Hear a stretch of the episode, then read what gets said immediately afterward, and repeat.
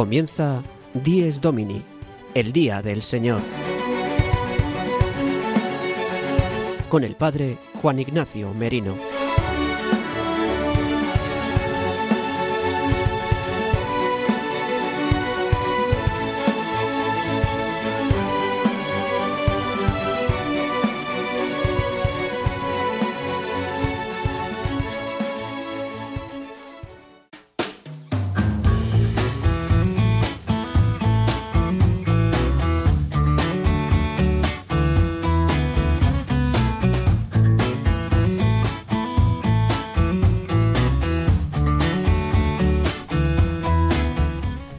Buenos días queridos amigos de Radio María.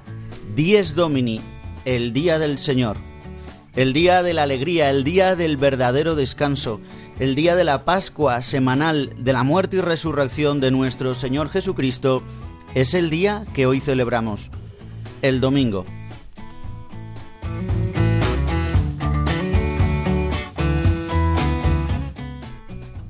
Hoy domingo 19 de noviembre de 2023 celebramos el domingo trigésimo tercero del tiempo ordinario. Nos queda muy poquito ya del año litúrgico.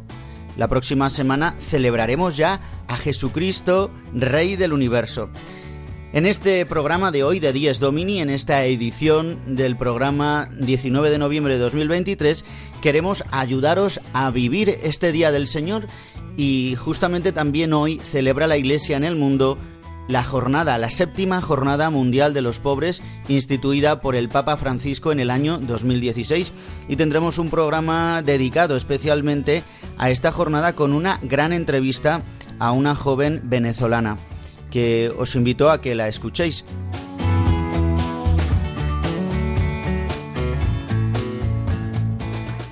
Os recuerdo que nuestro programa aquí en 10 Domini se emite todos los domingos de 8 a 9 de la mañana, una hora menos si nos escucháis desde Canarias, y que podéis volver a escucharlo a través de los podcasts en radiomaria.es y también a través de las plataformas como Spotify, Apple Podcast y Google Podcast.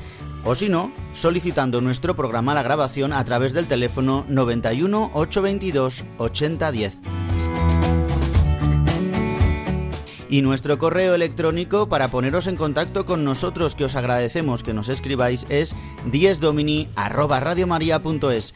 diesdomini@radiomaria.es. Y sin más, damos comienzo ya a nuestro programa con el sumario de hoy, 10 Domini, 19 de noviembre de 2023.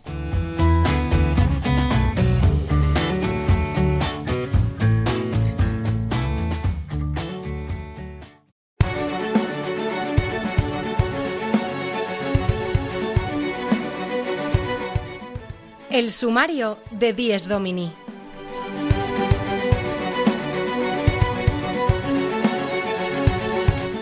Como cada domingo, el padre Julio Rodrigo nos trae la anécdota edificante al inicio de nuestro programa.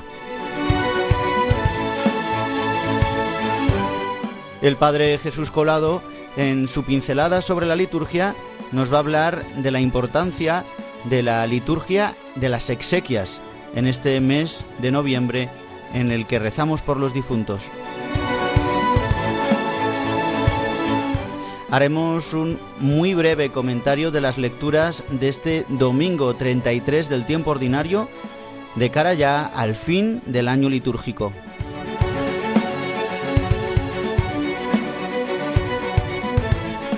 Y gran parte de nuestro programa Dies Domini lo dedicaremos a la séptima Jornada Mundial de los Pobres que hoy celebra la Iglesia.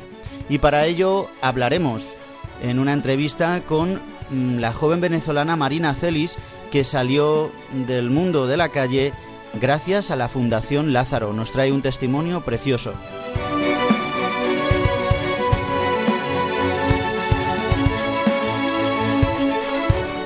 Y tendremos muy buena música al final de la entrevista con una gran sorpresa. Y también viviremos, oraremos y ayudaremos a vivir la alegría de este domingo 33 del tiempo ordinario.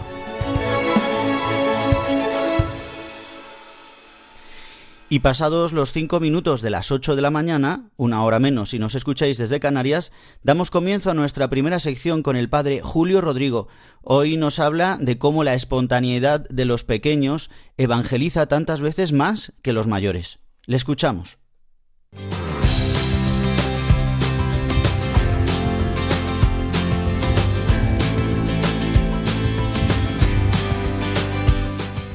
El domingo desde mi parroquia, una sección realizada por el padre Julio Rodrigo.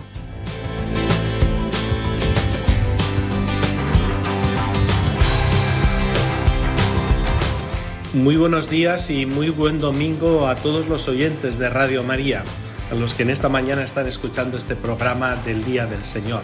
Precioso programa. Hace unos domingos una señora de la parroquia me pidió confesar y con gusto la confesé, aprovechando una de las misas que celebraba el vicario parroquial y yo estaba confesando. Fue una confesión además muy sentida, y acabada la confesión, ella me dijo algo que todavía permanece en mi corazón, algo precioso, de esas cosas que te dejan un buen gusto a Dios. Ella me dijo que quería vivir más la fe, sobre todo para estar a la altura de su hija, que en este curso haría la primera comunión. Me explicó que su hija tiene un gran amor al Señor y que lo tiene desde niña. A los tres años se sabía las oraciones y se sabía hasta el credo a los tres años. Y me contó algo que me dejó impresionado. Porque esta señora me dijo que su hija convenció a cuatro amigas suyas del colegio para que dejasen la asignatura de valores y se apuntasen a la clase de religión. Pero no quedó ahí la cosa, sino que también las convenció para que se apuntasen a la catequesis de primera comunión, que a su vez esas niñas tuvieron que convencer a sus padres, porque ni tan siquiera estaban bautizadas. Me comentó que en esta próxima primavera, en el mes de mayo, se bautizarán estas niñas y todas con el grupo de catequesis al que van, recibirán a Jesús, a Jesús Eucaristía. No me digan que no es para impresionarse. Una niña que ahora cuenta con nueve años y que es todo un apóstol, una magnífica amiga del Señor. Al escuchar a su madre me acordaba del joven beato Carlos Acutis, de la extraordinaria vida ordinaria de este adolescente que murió en el año 2006 Recientemente leí un libro de su madre, Antonia Salzano, y contaba cosas parecidas a las de esta niña. También pensaba en mí mismo. Me interrogaba, ¿permanece en mí ese vigor apostólico que tenía el Señor y que desde luego tiene esta niña? Leemos esas palabras del Evangelio, he venido a prender fuego a la tierra, el fuego del amor de Dios, y ojalá estuviese ya ardiendo. Desde luego en Cristo veíamos esa ilusión, ese vigor, esa fuerza por llevar a todos a Dios. Y lo he visto también en esta niña, por lo que me ha contado su madre. También pensaba en cómo Dios se manifiesta a través de personas que le abren su corazón y que son una presencia viva de Dios en medio de nosotros. Bendita niña, solo pido al Señor que siga recorriendo sus caminos, y que llegue a ser aún mejor cristiana, porque desde luego será un orgullo y un ejemplo para todos. Nada más, de nuevo les deseo un feliz domingo y nos volvemos a escuchar la semana que viene.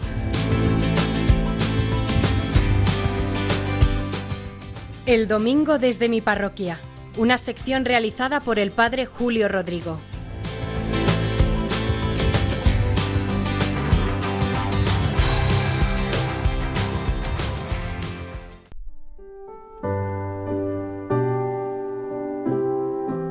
Y como siempre en nuestro programa, después de la sección de Julio Rodrigo, vamos a hacer un momentito de oración y a la vez comentar muy brevemente las lecturas de este domingo 33 del tiempo ordinario. Estamos concluyendo ya el año litúrgico y dice así la oración colecta de este domingo. Concédenos, Señor Dios nuestro, alegrarnos siempre en tu servicio, porque en dedicarnos a ti autor de todos los bienes, consiste la felicidad completa y verdadera.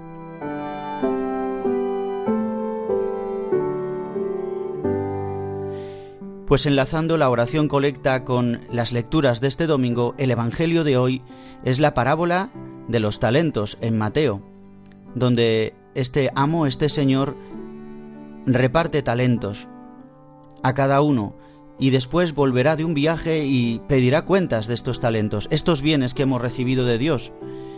¿Cómo ponemos en marcha?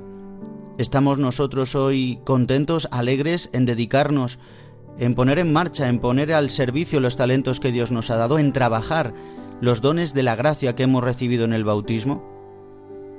Pues decimos en la oración que en esto, en poner en marcha estos talentos, en dedicarnos a Dios, en dedicar este día hoy a Dios y a los hermanos, y así todos los días de nuestra vida, consiste la felicidad completa y verdadera.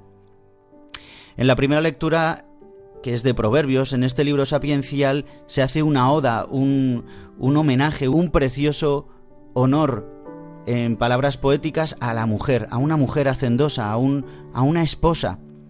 Es verdad, está hablando de una mujer humana, pero en figura también está hablando de lo que es la Iglesia, esta esposa en la que el Padre ha depositado a través de Cristo, le ha dado los dones más preciosos, la ha coronado, dice es más preciosa, más valiosa que las perlas, le ha dado lo mejor que tiene, que es a su Hijo Jesucristo como esposo.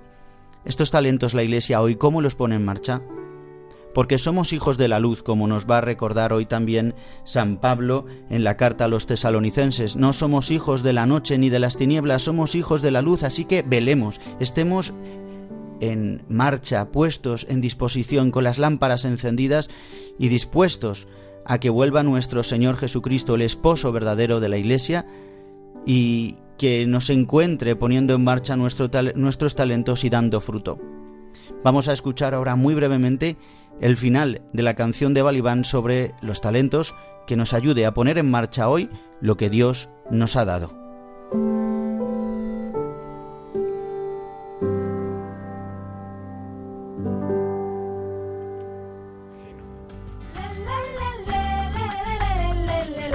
Volvió del viaje el Señor, llamó a sus siervos, el primero rindió cuentas, muy satisfecho. Siervo fiel y cumplidor, bastante has hecho con lo poco que te di. Toma tu premio. El segundo servidor con gran contento mostró también el producto de sus esfuerzos. Muy ufano le entregó cuatro talentos como premio. Su señor le dio un buen puesto. El tercero se disculpa. Lo que me diste lo puse en lugar seguro. Cuando te fuiste, bajo la tierra le hice un escondite. No sea que se me pierda o me lo quiten. Fuiste muy perezoso, le dijo el amo. Podrías haberlo puesto en algún banco. Al menos los intereses me hubieran dado. Vete, no te mereces estar a mi lado. Cuántos dones te ha dado el buen Señor, a cada uno talentos nos regaló. Quiere que los usemos para el amor, para que el mundo sea mucho mejor. Y continuamos en nuestro programa de Dies Domini después de comentar muy brevemente las lecturas de este domingo 33 del tiempo ordinario y de escuchar esta, este fragmento de la canción de Balibán, la parábola de los talentos.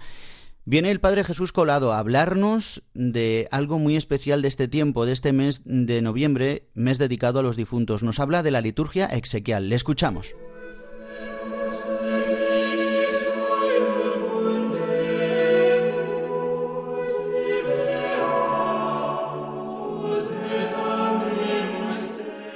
La liturgia del domingo con el Padre Jesús Colado.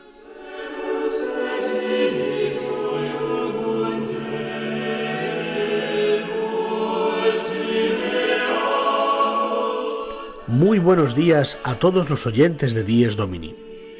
En este mes de noviembre, en el cual hemos celebrado la conmemoración de los fieles difuntos, quiero que nos detengamos hoy en un detalle concreto del ritual de exequias, es decir, de los funerales. Me refiero al encendido del cirio pascual. Precisamente, este cirio que ha sido bendecido y encendido en la noche de Pascua y que entra en la iglesia a oscuras y que cuya luz, que es pequeña, que es humilde, se va extendiendo, se va contagiando hacia todos nosotros, es una luz que nos acompaña en distintos momentos de la liturgia. No solamente durante la vigilia pascual y toda la cincuentena pascual, por supuesto, sino también nos acompaña en el momento de nuestro, de nuestro inicio de la vida en Cristo, es decir, en el bautismo. El cirio pascual, después del todo el tiempo pascual, se lleva a su sitio que está, digamos, al lado del batisterio. Y es precisamente ahí donde después en el bautismo, en el caso de los adultos, pues ellos mismos, y en el caso de los niños, los padres, los padrinos, encienden, reciben esta luz de Cristo, esta luz capaz de romper la oscuridad, de romper la muerte, y se recibe como una luz nueva que se da a los nuevos cristianos. Pues bien, esta luz también nos acompaña en nuestros últimos tránsitos en esta tierra. Y es precisamente por eso, para recordar a todos nosotros la presencia de esta luz que estaba muerta pero vive, la presencia de este Cristo que ha vencido a la muerte, que ha vencido a la oscuridad y que es capaz de darnos vida nueva. Este signo, por tanto, es un signo de esperanza enorme, ya que nos, nos lleva a los ojos de la fe y nos lleva con los pies de la fe también al momento de nuestro bautismo, de manera que recordamos cómo ese hermano nuestro, que ya ha fallecido, ha entrado con Jesucristo en la muerte y por tanto con él resucitará y brillará como esta luz brillante de Cristo que vive infeliz, inmortal y glorioso por los siglos de los siglos. Es por esto que no es un detalle baladí. Es por esto que es importantísimo que esa luz del cirio pascual que se enciende en el momento en que estamos despidiendo a este hermano nuestro, en ese momento nos invita a todos a recordar nuestro propio bautismo y a no perder nunca jamás la esperanza de un Dios que sí ha muerto por nosotros, pero también ha resucitado y nos da esta vida nueva. Nosotros no existíamos, pero en el momento en que existimos, no dejamos de existir. Nuestra alma ha sido creada, nosotros hemos sido creados para la vida eterna. Y precisamente esta luz, pequeña, humilde, pero al mismo tiempo muy potente, nos recuerda que no solamente nuestro hermano que ha fallecido, sino también todos nosotros participamos de esta, ya participamos de esta luz que no acaba nunca, de esta luz inmarcesible, de esta luz capaz de devolvernos la esperanza. Que tengan todos un muy buen domingo. La liturgia del domingo con el Padre Jesús Colado.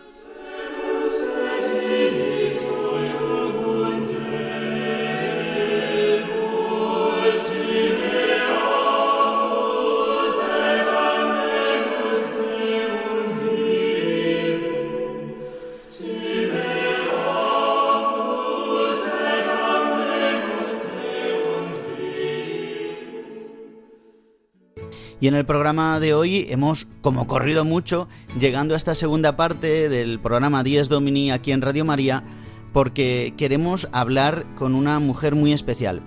Hoy celebramos en la iglesia, en todo el mundo, la séptima jornada mundial de los pobres, hoy 19 de noviembre, y aquí en España la Conferencia Episcopal Española y Cáritas eh, han querido aunar esfuerzos para celebrar esta gran jornada que instituyó el Papa Francisco en el año 2016. Y este año 2023 con el lema No apartes tu rostro del pobre. Por eso hoy nos va a acompañar Marina Celis, nos va a adelantar Belén Argüello quién es esta mujer con la que ahora hablaremos.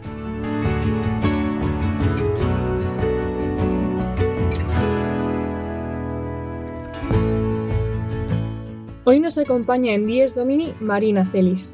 Marina es natural de Maracay, Venezuela, y hace nueve años vino a España a comenzar una nueva vida huyendo de la situación conflictiva de su país. Marina es una joven treintañera que actualmente trabaja en una compañía como teleoperadora y estudia para poder convalidar sus estudios universitarios venezolanos.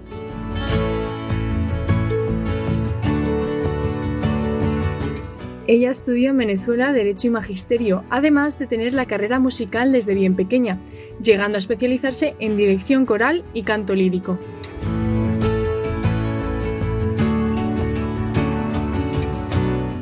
El talento musical que Marina tiene desde niña le ha ayudado en toda su trayectoria. Lleva nueve años en España y después de varios años de desilusiones y dificultades, se vio en una situación de vulnerabilidad hasta verse en la calle. Desde hace tres años se encontró con la Fundación Lázaro y le cambió la vida material y espiritualmente. Desde entonces vive en una de las casas de la Fundación Lázaro en Madrid. Esta fundación, que surgió en Francia, opera en Madrid y consiste en proporcionar pisos compartidos entre gente sin hogar y jóvenes profesionales en un ambiente de comunión y fraternidad cristiana. Marina Celis, con ocasión de la Jornada Mundial de los Pobres 2023, que se celebra hoy, 19 de noviembre, con el lema No apartes tu rostro del pobre, nos va a acercar a una realidad de pobreza muy distinta a la que en ocasiones está en el imaginario colectivo. Marina nos hablará desde el corazón y desde la fe, con esa gran sensibilidad que Dios le ha dado y que ahora pone al servicio de la Iglesia.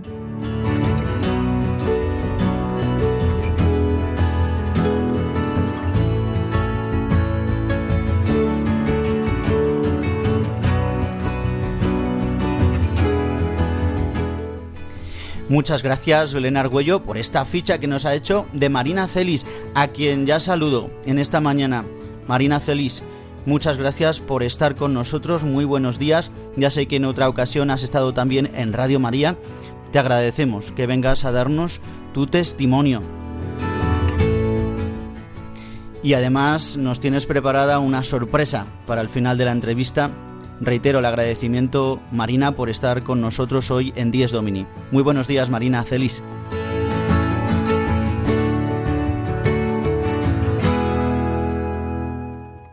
Buenos días, Padre Juan Ignacio. Encantada, de verdad, feliz domingo del Señor. Y bueno, creo que la Virgen me ha vuelto a traer aquí otra vez y esto me encanta. Pues agradecida por la invitación y, y bueno, estoy dispuesta a a dar a conocer una vez más un poquito más de, de mi vivencia, de, de qué tiene que ver mi vida con esta jornada mundial de los pobres, porque en realidad mm, es algo que, que, ha tocado profundamente mi corazón y es una experiencia que tal vez no, no, no ha sido de pobremente del alma, de, de económicamente o materialmente, sino también el espíritu se empobrece muchas veces y en este caso pues es más enmarcado a lo que yo he podido padecer, si podría decir así. Marina, eh, vamos a remontarnos a hace unos nueve años que viniste, que llegaste a España. Marina, como hemos dicho hace unos minutos, es venezolana, eh, de Maracay, y viene, pues como tantos otros miles de venezolanos, eh, saliendo de aquella situación mm, difícil, sobre todo económica y socialmente. Entonces, Marina, cuéntanos, eh, ¿cómo llegaste aquí a España? ¿Cómo fueron aquellos primeros meses, esos primeros años, eh, hasta que llegaste a una situación pues bastante difícil? Bueno, sí, aquí España efectivamente hace nueve años estoy aquí y, bueno, pues fue una experiencia gratificante, por lo menos al llegar eh, ya que en, hace nueve años la situación de mi país, mm, de Venezuela, no estaba como está actualmente, que es todavía más difícil.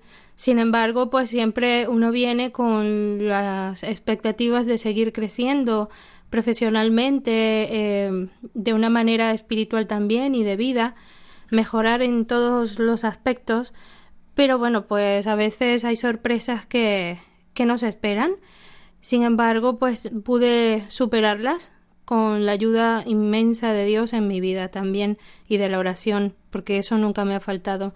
Em, al llegar fue indudablemente algo muy leve. Mi estancia fue, pues, se podría decir agradable porque traía sustento económico. Porque claro, vendí mi coche y mis padres me dieron algo más de dinero y venía preparada para hacer unos estudios de posgrado.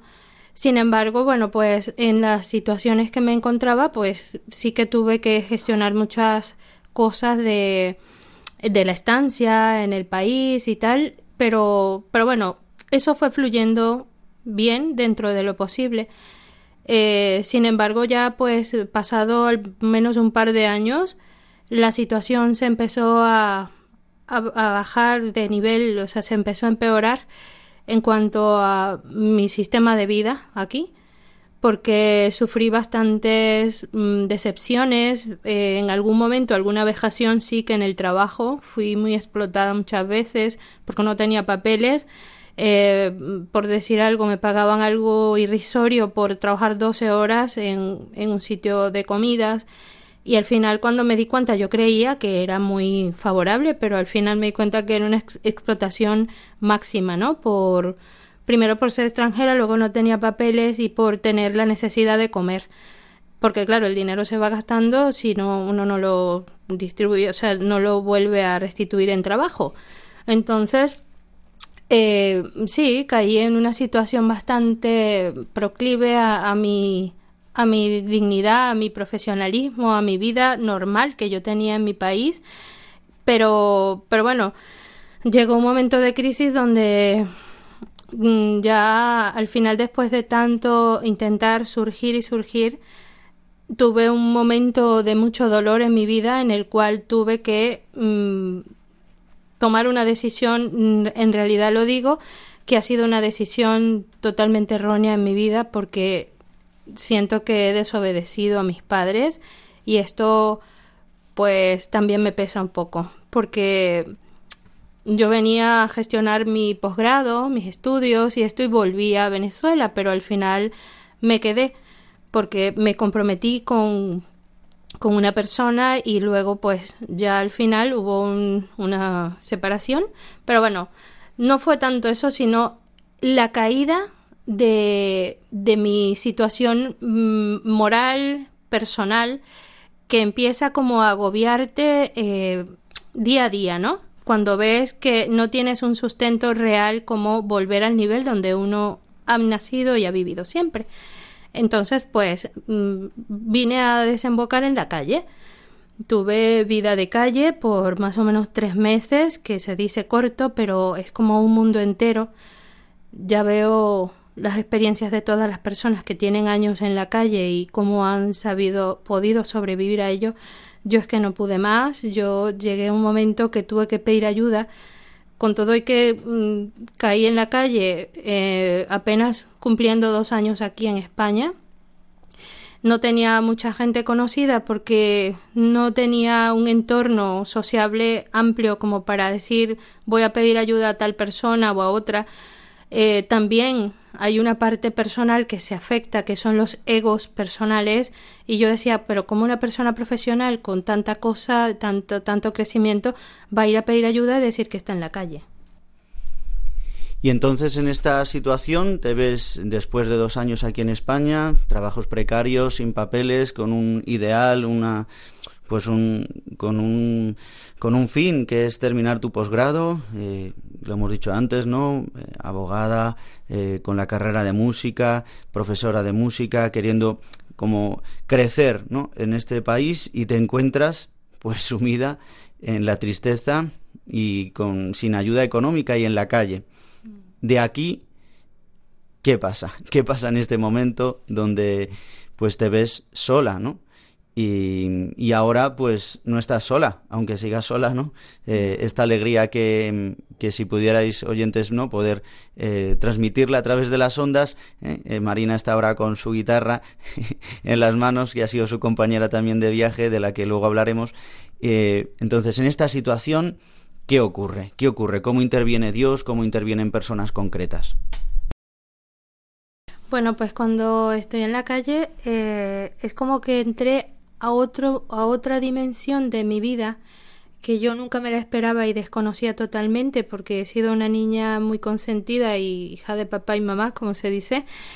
Eh, pero este mundo me afectó muchísimo en el sentido de que, mm, bueno, busqué ayuda en algunas parroquias, eh, muchas no pude calar para que me ayudasen con una estancia o algo, al final fui a una iglesia anglicana que está cerca de Barceló, del mercado de Barceló. Allí había un reverendo que me llevó hacia el, hacia el obispo y pues me ayudaron solo con la comida y, y poderme duchar a diario. Sin embargo, la estancia no, no me la podían dar. Pero bueno, fue bastante porque yo podía ducharme y comer a diario algo de solamente la hora de comida de ellos no con ellos, sino, bueno, aparte, pero comer. Y el desayuno y la cena, pues ya yo me buscaba la vida. Pero fue muy duro porque las noches mis padres no, no tenían conocimiento de todo esto que me estaba ocurriendo. me llamaban por el móvil y, y, pues yo decía muchas mentiras de que estaba en una farmacia, de que qué hacía yo medianoche en la calle. Cada cosa salía, cada momento salía alguna cosa, o yo corría a un baño para decirle que estaba en el baño de casa. Es decir, mmm, fueron situaciones muy duras, pero claro, ya al, al anochecer totalmente venía lo peor, que, que yo no lo conocía y era el mundo de la droga, de la prostitución, y, y tuve manera de, de, intentar sobrevivir o sí, sí, sobrevivir porque tuve que buscar unos zapatos del tamaño 43 como de hombres y una tabla de estas de, de, de obras de madera y ponerme en el pecho con la manta encima para que pensaran que yo era hombre porque si veían las curvas de una mujer pues iba a ser peor. Sin embargo, con todo eso, muchas veces me, me metían droga por debajo de la manta me tocaban y me decían, pues, no me decían nada, era solo en silencio a ver si yo cogía eso y yo no me movía, era algo que impresionante, sin palabras, de verdad.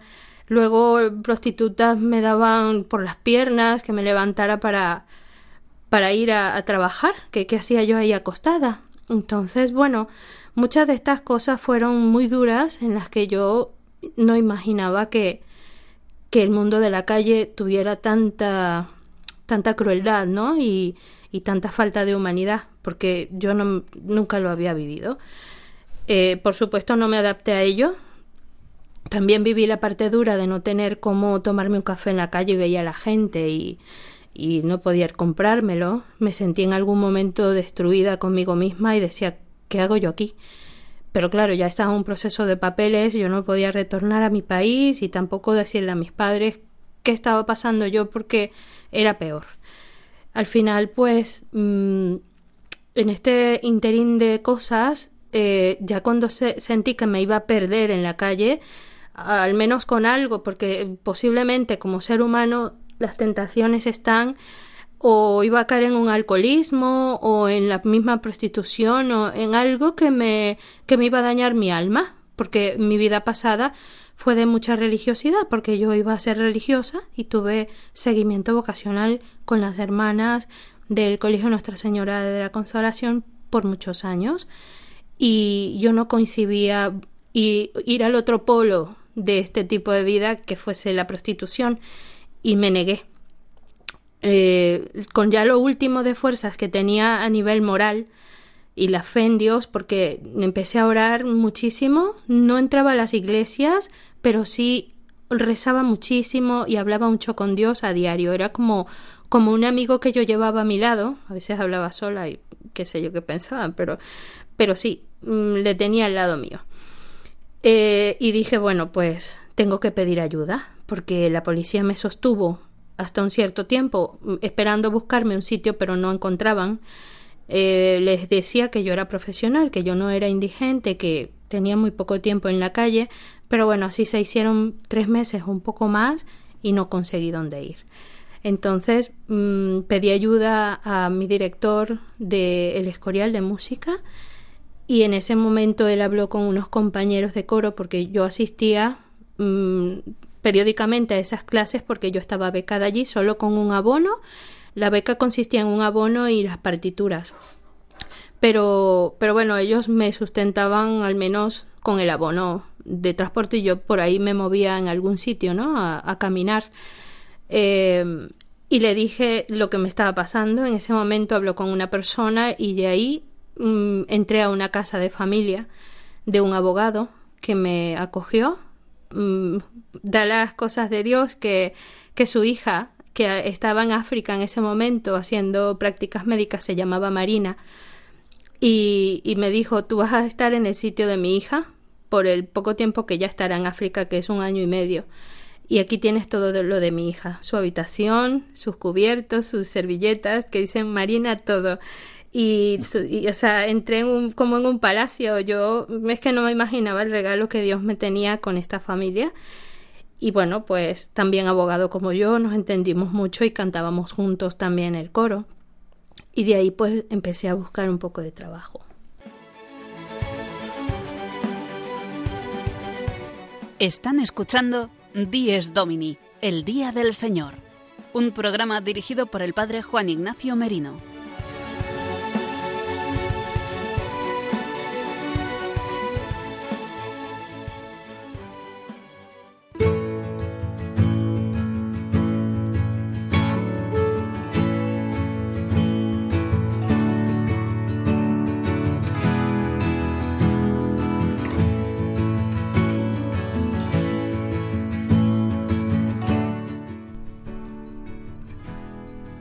Y llegando a los 36 minutos de nuestro programa, continuamos aquí en Diez Domini, ahora con una entrevista a Marina Celis, esta joven venezolana que ha rehecho su vida gracias a la ayuda de la Iglesia aquí en Madrid, gracias a la Fundación Lázaro, y que nos cuenta cómo ha cambiado su vida y el precioso testimonio de cómo ella también ahora puede ayudar a otros tantos con motivo de esta Jornada Mundial de los Pobres que hoy celebramos.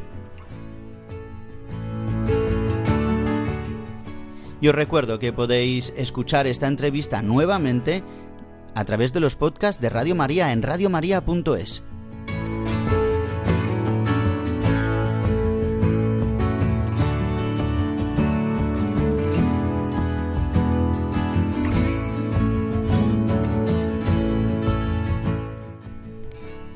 Y Marina Celis, continuamos hablando. Nos estabas contando eh, que de repente te encontraste en la calle, pero que te acogieron en un palacio, ¿no? Una familia muy generosa, pero de repente te encontraste también con Fundación Lázaro. ¿Cómo, cómo fue este encuentro?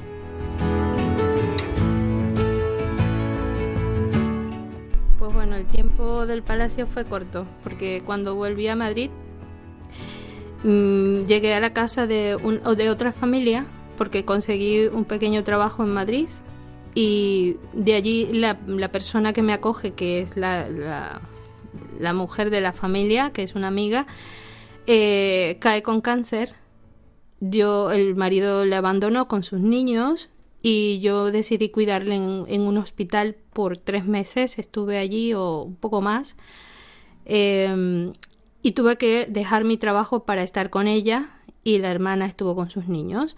Luego que le dieron el alta, eh, como le habían quitado el piso por impago, pues me ha, iba a volver a la calle. Y en ese momento es que apareció Lázaro en mi vida, a través de un ángel de la guarda que conocí y bueno, de ahí eh, hubo una persona que también es otro ángel que me llevó a Lázaro. Eh, luego conozco la serie de personas que me hicieron entrevistas para poder ingresar, porque primero hablé con la una de las fundadoras en París, que se llama Civil, y también con uno de los chicos que pertenece a la, a la parte logística de Lázaro, que es quien, quien hace entrevistas también, Javi Cascón excelente amigo ahora y, bueno pues a través de ellos pues conocieron parte de mí. De hecho cuando entró a Lázaro no sabían en qué posición colocarme porque ya les contaré luego mmm, de qué se trata Lázaro.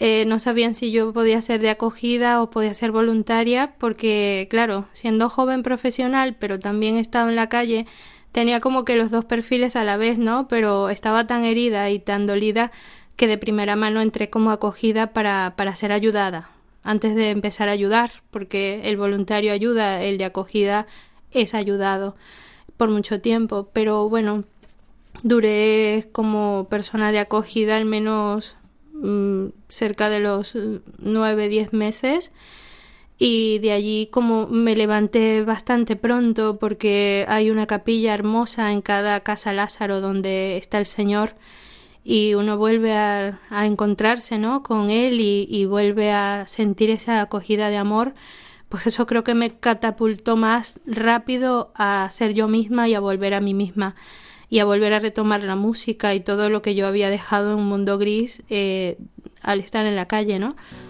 Porque sentí como que el llamado de nuevo a, a alabarle, a adorarle, y de tal manera que ya no me podía resistir y yo veía la guitarra y decía, es que tengo que cogerla y bueno, pues me tocó y dije, pues sí, voy a empezar.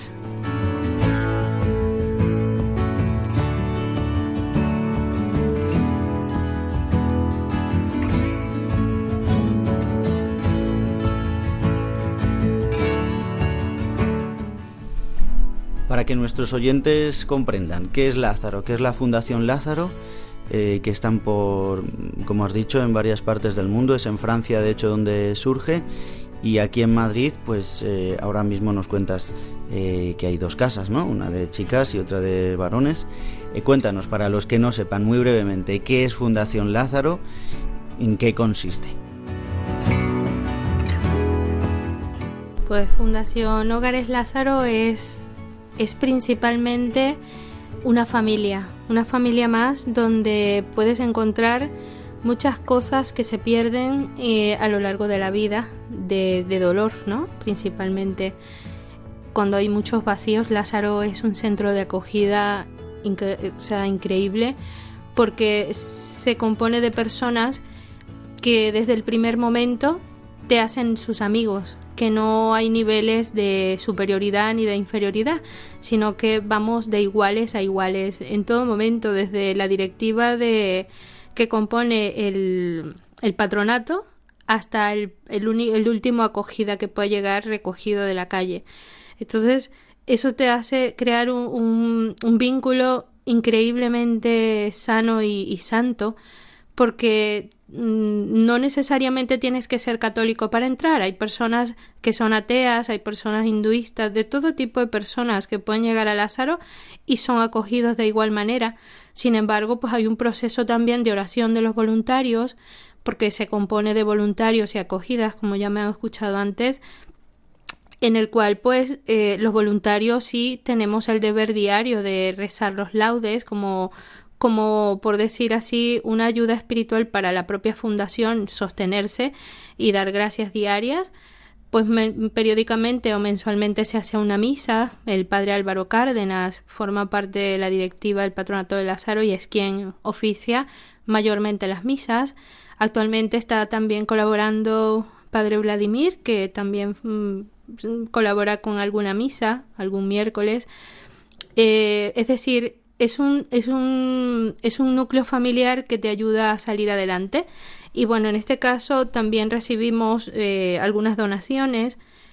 Por supuesto, la casa de chicas y las de chicos antes estaban separadas. Ahora estamos todos juntos en Alfonso XIII, aquí en Madrid. Se abrió una casa hace poco en Barcelona también, de acogida y de, de casa Lázaro, por decir. Y, bueno, aquí en Madrid, en Alfonso XIII, estamos ahora más juntos porque es como un edificio pequeño, pero donde las chicas están abajo y los chicos arriba. Y tenemos más conexión, mejor apoyo, porque en realidad la fundación tiene una estructura en la cual, es, por decir, es mixta.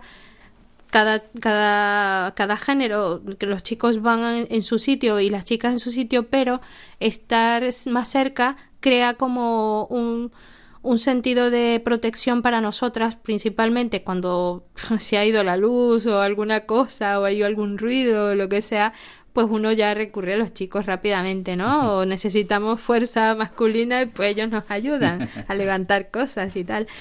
Cosa que no teníamos antes porque estábamos muy distante la casa de chicas de las de chicos. Entonces ahora la estructura Lázaro está cogiendo la forma que es porque claro, eh, también la, parte espiritual se lleva mucho y la parte de conexión humana, porque no tenemos televisión, no se estila tener televisión, tampoco hay lavavajillas, nosotros estamos mm, para unirnos hasta en eso. Fíjate que que se prefiere lavar los platos juntas, que una las lava, otras los seca y así. Y también pues tenemos una organización de cenas fraternas cada domingo en donde vamos hablando entre acogidas y voluntarios eh, de las necesidades de la casa, donde cada uno expone qué le va sentando mal o qué necesita mejorar el otro y así. Si pudieras resumirme en una frase, en una expresión, qué es lo que ha supuesto la Fundación Lázaro para ti en este tiempo, el haber conocido también pues a tantas personas igual de necesitadas que tú, seguramente otras mucho mucho más eh, mucho más destruidas. Em, ¿Qué ha supuesto para ti, para que sepan un poco nuestros oyentes, esta labor tan preciosa que hace Lázaro, como decías, alrededor también de, la vida cristiana, mm, por lo menos en los voluntarios, y cómo esto se impulsa o ha impulsado también para que tú vuelvas otra vez también a los brazos de la Iglesia de una manera nueva.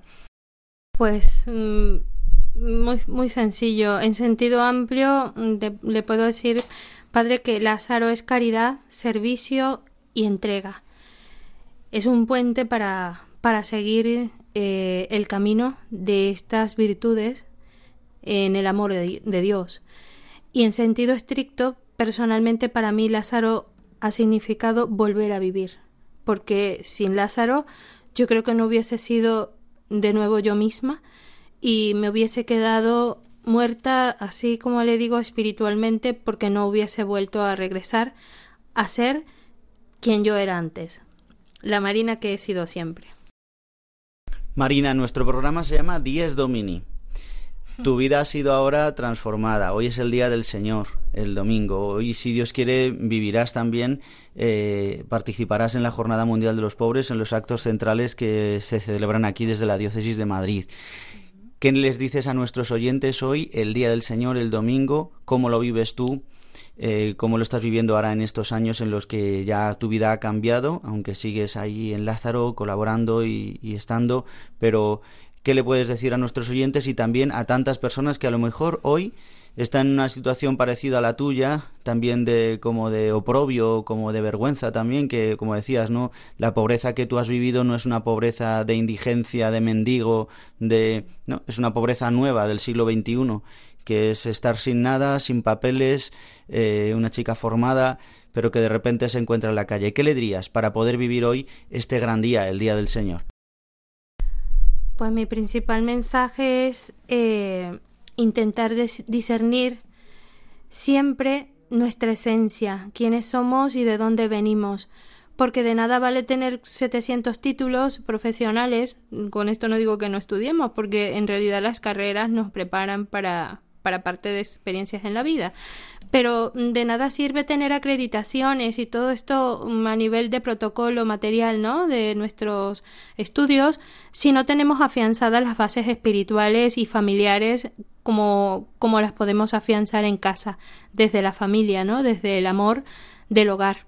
Porque es lo que te puede ayudar en el sentido mm, más profundo cuando uno cae en vacíos eh, efímeros porque son vacíos en, los cuales tú te quedas sin nada, te quedas como, como, el, como Job en, en, en vacíos, eh, no tienes nada, eres un número en un país, eres emigrante.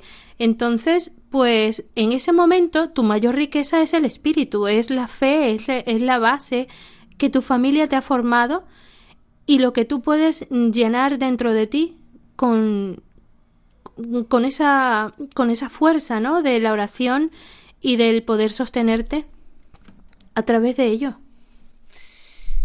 Pues para terminar, Marina nos da, va a dar una sorpresa, que es una canción.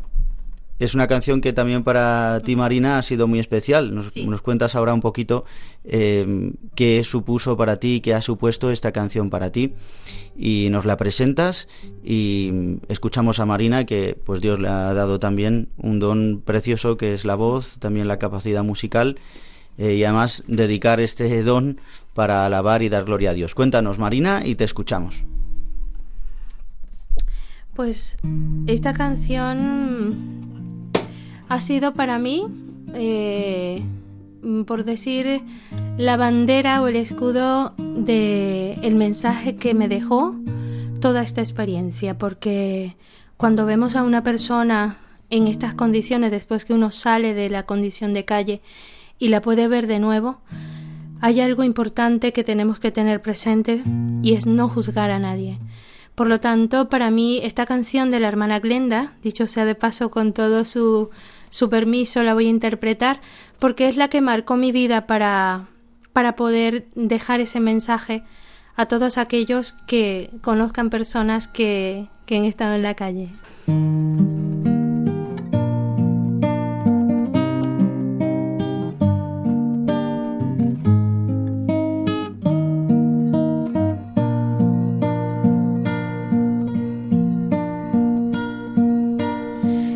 que sabes, que sabes de mis silencios. Dime que sabes, que sabes de mis secretos, que descubres en mi mirada, que intuyes en mis palabras. Dime que sabes, y tú que sabes, que conoces de mi alegría Dime que sabes, que sabes de mi melancolía que conoces de mi poesía, que intuyes de mi melodía, tú no sabes nada, no sabes nada, no sabes nada. Entonces, ¿por qué me juzgas si no sabes nada? Sabemos nada. Entonces, ¿por qué me juzgas si no sabes nada?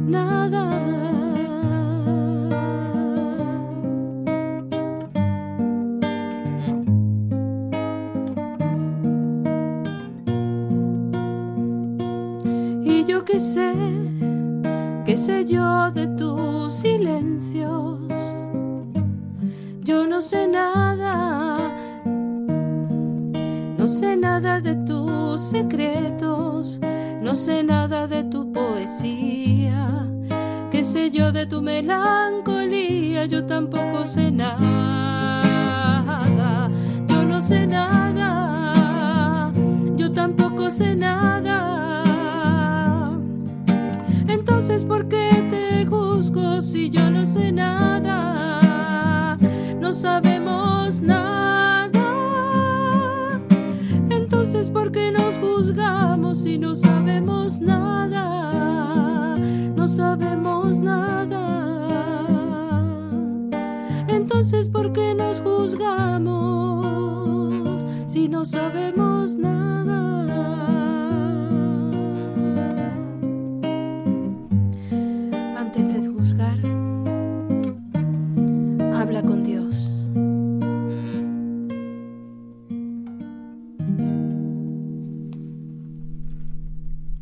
Marina Celis, muchísimas gracias. Aplaudimos, vamos, aplaudo yo desde aquí. Gracias, Marina, por, por esta interpretación tan preciosa. No sabemos nada, ciertamente. No sabemos nada, no juzguemos. Gracias, Marina, por estar con nosotros. Marina Celis, aquí en Dies Domini y en Radio María. Muchísimas gracias y feliz domingo. Muchísimas gracias, Padre, y gracias por la oportunidad. Y bueno, pues que Dios les bendiga a todos y que la Virgen también los siga guiando por su camino del bien. Amén.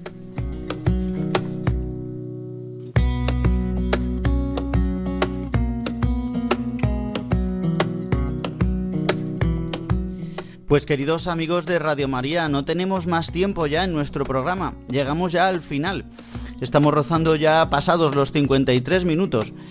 Os recuerdo que podéis escuchar nuestro programa y esta gran entrevista que hemos tenido con Marina Celis a través de los podcasts de Radio María en radiomaria.es, a través también de Spotify, Apple Podcast y Google Podcast o llamándonos al teléfono 91 822 8010. Recordaros nuestro correo electrónico diesdomini@radiomaria.es. Os pedimos que nos escribáis, que nos contéis cómo vivís el domingo y que estemos en comunión en este día del Señor.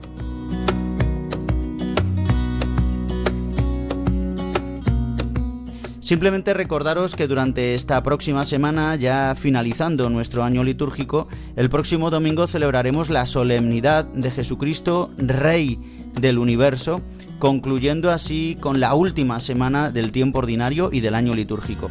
En esta semana tendremos eh, varios santos que se celebran como memoria obligatoria en cuanto a la liturgia. Tenemos, empezando ya por el martes, una fiesta mariana, la presentación de la bienaventurada Virgen María. Felicidades a todas las presentaciones y a las que celebréis en este día eh, vuestro santo, vuestra onomástica, por esta fiesta de la Virgen María, Madre de Dios y Madre nuestra. El 22 celebramos a Santa Cecilia, también en categoría de memoria obligatoria, patrona de los músicos, Virgen y Mártir. También celebraremos como memorias libres a San Clemente I y San Columbano el jueves 23 de noviembre.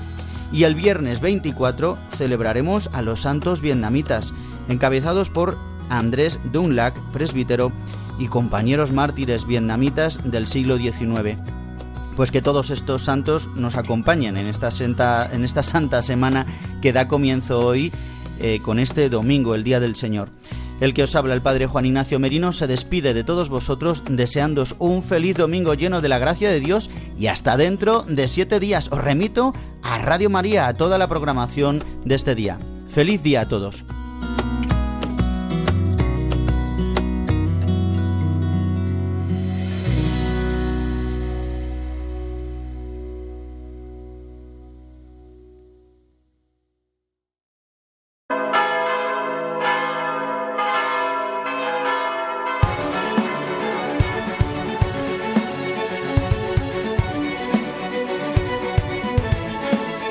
Han escuchado Dies Domini, el Día del Señor, con el Padre Juan Ignacio Merino.